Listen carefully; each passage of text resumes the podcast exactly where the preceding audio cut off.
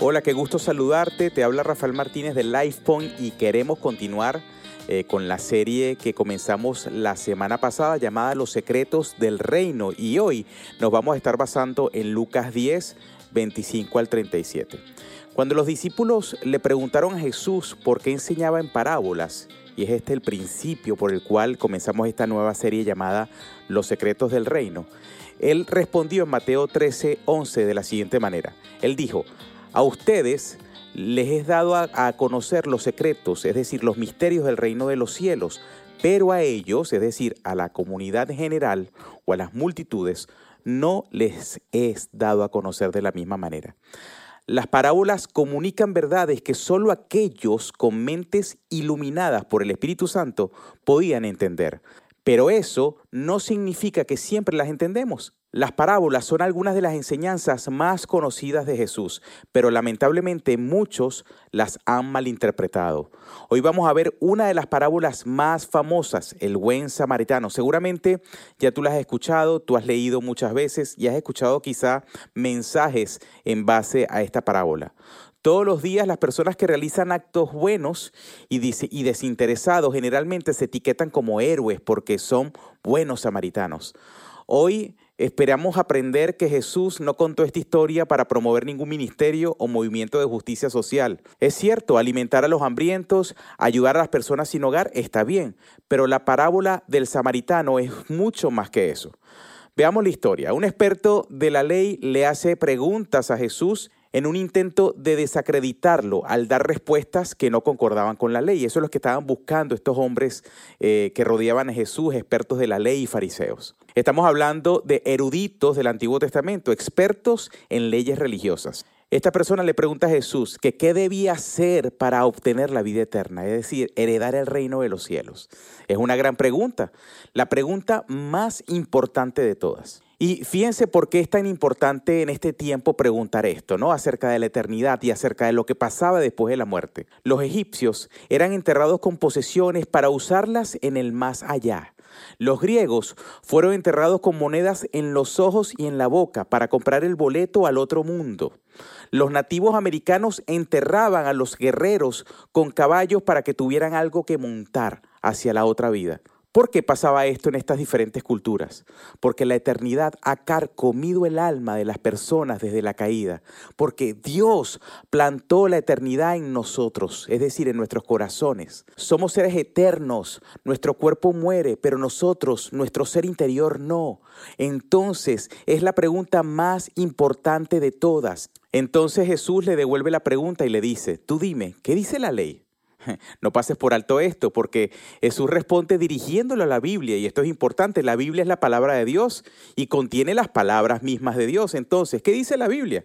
El experto responde citando Deuteronomio 6, amar a Dios y a tu prójimo como a ti mismo. Y Jesús respondió, bingo, lo entendiste, así que ve y hazlo y tendrás vida eterna. En otras palabras, guarda perfectamente la ley y tendrás vida eterna. El problema aquí es que el experto sabía lo que todos sabemos. No hay manera de que podamos guardar los mandamientos de Dios a la perfección. Jesús está señalando que la ley no fue dada para tapar nuestro pecado, sino para exponer nuestro pecado. El experto pudo decir, Jesús, no puedo obedecer la ley. ¿Cómo puedo ser redimido? Pero en vez de eso, la persona intenta justificarse preguntando, pero ¿quién es mi prójimo? Levítico 19, 18 dice, ama a tu prójimo como a ti mismo. Pero los rabinos interpretaron esto como ama a tu prójimo y odia a tu enemigo, según Mateo 5, 43. En otras palabras, los líderes religiosos encontraron formas de justificar el odio a las personas, limitando a los considerados prójimos. Mientras miramos el secreto del samaritano, quiero que consideremos tres tipos de prójimo, el mal prójimo, el buen prójimo y el mejor prójimo. Comencemos con el mal prójimo. Jerusalén está a 3.000 pies sobre el nivel del mar y Jericó está a 17 millas de distancia. Era un camino peligroso con curvas, alcantarillados, que lo convertían en un lugar para ladrones y atracadores. Era tan peligroso que se llamó el Camino de la Sangre. Jesús cuenta la historia de un presunto judío que avanza por el camino de la sangre cuando es emboscado por matones que lo roban, lo golpean, lo desnudan y lo dejan por muerto al costado del camino. Pero debe ser su día de suerte porque casualmente un sacerdote venía por el camino. Los sacerdotes sirven a Dios, seguramente Él se detendrá y ayudará. El sacerdote vio al hombre y pasó de largo.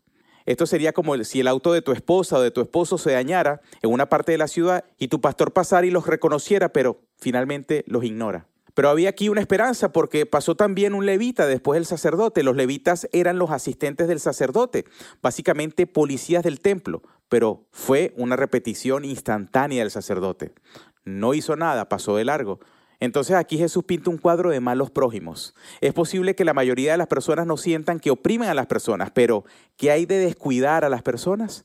El sacerdote y el levita sabía que Dios ordenaba amar a su prójimo, pero crearon excusas para salirse de la obediencia.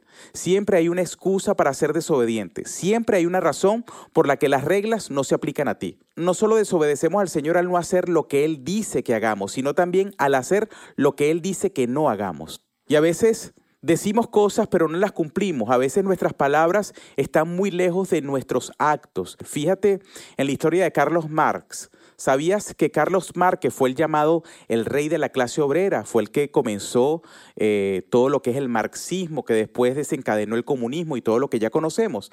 Fíjate, él no tenía ni un solo amigo de la clase obrera se codió con la élite, la clase media alta, se enfurecía contra los ricos, pero apreciaba salir con ellos. Y por mucho que escribiera sobre los pobres, él no estaba interesado en identificarse con ellos. Las personas más pobres que él conocía eran su esposa y sus hijos, a quienes descuidó hasta el punto de que cuatro de sus hijos murieron de desnutrición. Hablar es fácil, pero vivir de acuerdo con nuestros ideales es difícil. Llegamos al buen prójimo. Finalmente pasó un samaritano. Los judíos y samaritanos se odiaban unos a otros. Los samaritanos eran judíos que se casaron con pueblos paganos durante el exilio asirio, lo que resultó que los samaritanos se mezclaran en diferentes prácticas religiosas con las costumbres judías. Entonces se llama la parábola el buen samaritano, pero para el judío eso era una contradicción. No había un buen samaritano. Un judío diría, un buen samaritano es un samaritano muerto. Entonces, puedes imaginar lo que haría un samaritano. Si el hombre estaba medio muerto, cualquier judío esperaría que el samaritano terminara de matarlo. Pero eso no es lo que sucede. En cambio, el samaritano tuvo compasión y tomó acción. Derramó vino y aceite sobre las heridas del hombre para limpiarlas. Se rasgó la ropa para usarla como vendaje. Puso al hombre en su animal y caminó hasta la posada más cercana. Y lo cuidó durante la noche y le dio al dueño suficiente dinero para cubrir la cuenta y abrió aparte una cuenta por si acaso pudieran haber más gastos porque él tenía que irse. Prometió cubrir los gastos, todos los gastos necesarios para cuidar a esta persona, no solo por un día más, sino hasta que recuperara la salud. Jesús preguntó quién era el prójimo de este hombre. Pero en otras palabras, la pregunta no es quién es mi prójimo, la pregunta es qué significa ser prójimo. Dijo el experto, el que mostró misericordia. Ni siquiera se atrevió a decir la palabra samaritano. Entonces llegamos al mejor prójimo. Podemos tomar grandes lecciones éticas de esta parábola. Y sí, es verdad, debemos preocuparnos por los vulnerables, ayudar a los necesitados, buscar servir a los que nos odian y vituperan y persiguen. Estas son cosas grandiosas, pero ese no es el secreto de esta parábola. Se trata mucho más allá de eso. El secreto del samaritano es más que una lección ética en un cuadro evangelístico. No se trata solo de lo que puedes hacer, se trata de lo que no puedes hacer. El buen samaritano no nos da una imagen del gran Salvador. Recuerda el contexto de la historia. Recuerda, el experto hizo dos preguntas. ¿Qué hago para estar bien con Dios? ¿Quién es mi prójimo? ¿Verdad? Estas fueron las dos preguntas. Primero preguntó, ¿qué hago para estar bien con Dios o para heredar la vida eterna? Y luego cuando Jesús le planteó, él entonces hizo otra pregunta, ¿quién es mi prójimo? Entonces Toda esta historia es sobre el Evangelio y las implicaciones del Evangelio. ¿Qué debo hacer para estar bien con Dios? Es una pregunta incorrecta porque no puedes hacer nada, porque se trata de la gracia requiere no pecar en lo absoluto, en ser, eh, alcanzar ese, esa perfección. Y eso no lo podemos hacer, pero Jesús sí lo hizo. Entonces no es lo que podemos hacer tú y yo, es lo que ya hizo Jesús. Mira la historia. Un hombre fue golpeado y dado por muerto, varado, sin esperanza, no pudo evitarlo, pero la ley llega y no pudo ayudar. Las prácticas y rituales representadas en el levita también llegan el legalismo y tampoco puede ayudar. Jesús viene y hace lo que la ley y la religión o legalismo no pueden hacer. Él da compasión, gracia, vida, repara lo quebrantado. Es decir, se trata de Jesús. Jesús se precipita hacia nosotros en nuestra muerte espiritual y hace más que vendar nuestras heridas. Él toma nuestras heridas sobre sí mismo. En lugar de aceite y vino, Él derrama su sangre para limpiarnos de nuestra maldad. En lugar de vaciar su billetera, Él se vacía a sí mismo y toma forma de siervo. En lugar de ponernos sobre su animal, Jesús mismo nos levanta y nos viste con su propia justicia. Él mostró misericordia hacia nosotros mientras éramos sus enemigos. Entonces, el secreto del samaritano es que Jesús es el mejor de los prójimos, porque solo Él puede salvar. Esta parábola se trata sobre el Evangelio y el secreto del samaritano tiene que ver con las implicaciones del Evangelio. La respuesta a cómo estar bien con Dios simplemente es la gracia. La respuesta a quién es mi prójimo es todo el mundo. No hay límites étnicos ni geográficos para el reino de Dios. Entonces, esto no se trata solo de servir a las personas, se trata de la necesidad de un nuevo corazón. Ese nuevo corazón lo cambia todo. Ahora, ¿qué debemos hacer en respuesta a este mensaje y a esta parábola? Confías en Jesús, entonces deja que Él te vista de su justicia.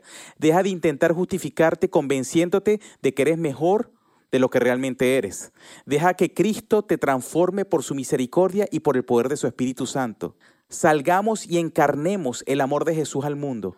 Vamos a mostrarle al mundo cómo es Jesús en nuestra manera de vivir. Seamos un buen prójimo al seguir al mejor de los prójimos, que es Jesús. ¿Qué tal si oramos en función de lo aprendido hoy? Padre, gracias por tu presencia, gracias por permitirnos aprender de esta maravillosa parábola. Te pedimos, Dios, que tú nos ayudes a poder ser esos buenos prójimos como tú lo eres. Gracias porque nos recuerdas que se trata del Evangelio, se trata de tu obra y no de nuestra propia obra, se trata de tu justicia y no de nuestra propia justicia. Revístenos, Señor, de tu justificación y ayúdanos a poder mostrar tu amor al mundo de esta forma, Señor, pero recordando quién eres tú y no apoyándonos simplemente en nuestra capacidad o en nuestras propias fuerzas, sino bajo tu gracia. Gracias porque tú haces cosas que ni el legalismo, ni la religión, ni la ley pueden hacer. Gracias porque trajiste la ley para mostrar nuestra condición de pecado y para reconocer que te necesitamos a ti, al único Dios verdadero. Oramos en el nombre de Jesús. Amén. Y recuerda, como siempre te decimos, si quieres saber más sobre Jesús y más sobre nosotros, puedes ir y visitar nuestro sitio web lifepointchurch.org slash español. Y también, si estás en el estado de Tennessee o cerca de Smyrna, nos gustaría conocerte. Estamos ubicados en la 506 Legacy Drive, Smyrna, Tennessee 37167. Todos nuestros servicios, recuerda, los domingos, todos nuestros servicios con interpretación al español son a las 10 y 45 de la mañana, cada domingo. Sería una bendición poderte conocer. Así que te esperamos por acá y te mando un fuerte abrazo. Que Dios te bendiga.